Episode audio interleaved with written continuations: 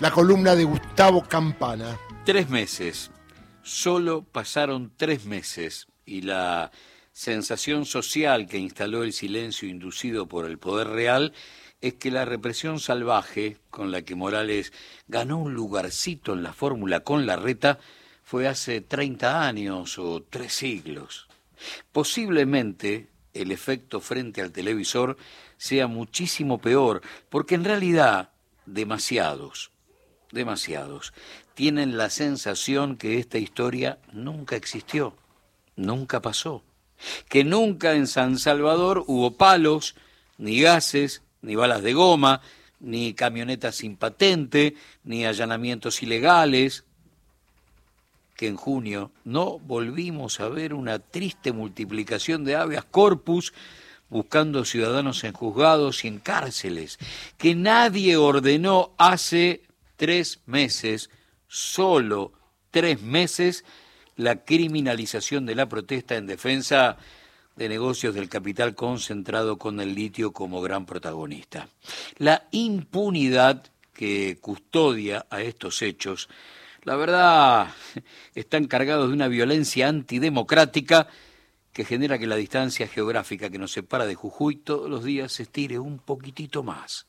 Limitar o afectar al Estado de Derecho y el orden democrático, suspendiendo garantías judiciales básicas y elementales, parece que en el reino de Morales, parece que en el reino de Morales, lejos de ser impugnado, es algo que tiene rango constitucional.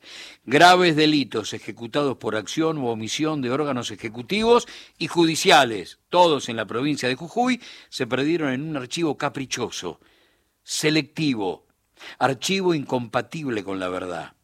Imágenes y sonidos de junio de 2023 muestran escenas confusas, están difusas, oscuras, se volvieron indescifrables.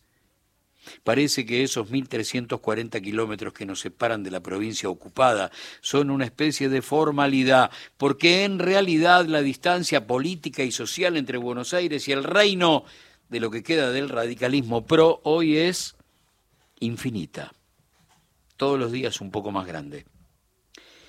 La misión de solidaridad y derechos humanos integrada por referentes políticos, sociales y sindicales presentó casi en silencio, sin que nadie lo publique, su informe final sobre la actuación represiva contra la población civil que se manifestó en contra de la reforma constitucional.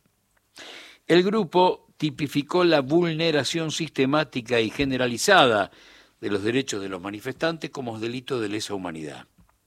El Estado argentino es responsable por la grave violación de los derechos humanos de la población civil en el marco de la actuación represiva desplegada desde el 7 de junio de 2023 por las autoridades de la provincia de Jujuy en el territorio jujeño.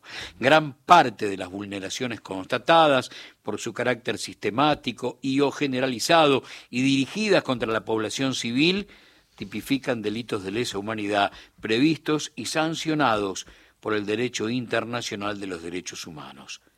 Las autoridades de la provincia de Jujuy utilizaron de manera abusiva, arbitraria e ilegal de sus competencias, dirigiendo, ordenando y ejecutando acciones violatorias de los derechos humanos.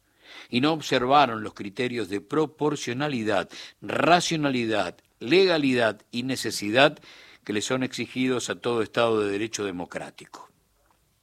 Esto sostiene la misión a través de un informe de 75 carillas.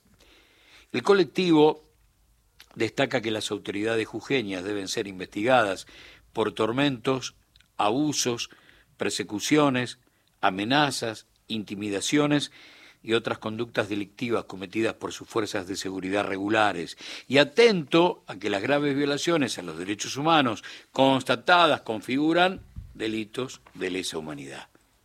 El informe dio cuenta del hostigamiento a trabajadores y trabajadoras de prensa en todo el ámbito de la provincia, pero en particular antes y después de la represión del 20 de junio en las inmediaciones de la, de la legislatura y en las puertas de la Casa de Gobierno de Jujuy.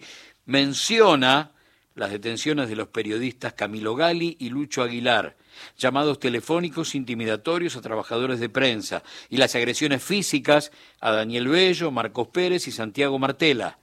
El informe documentó que el 20 de junio, en la esquina de la legislatura, personal policial uniformado y de civil arrojaron piedras a fotógrafos, camarógrafos y cronistas.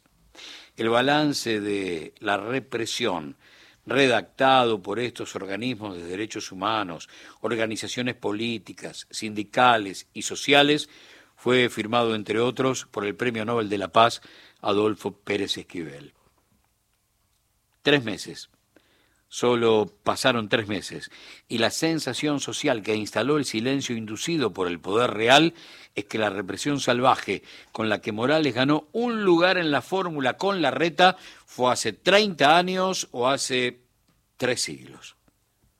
Primero, desde 2016, el laboratorio del Laufer, después el experimento represivo y finalmente el olvido.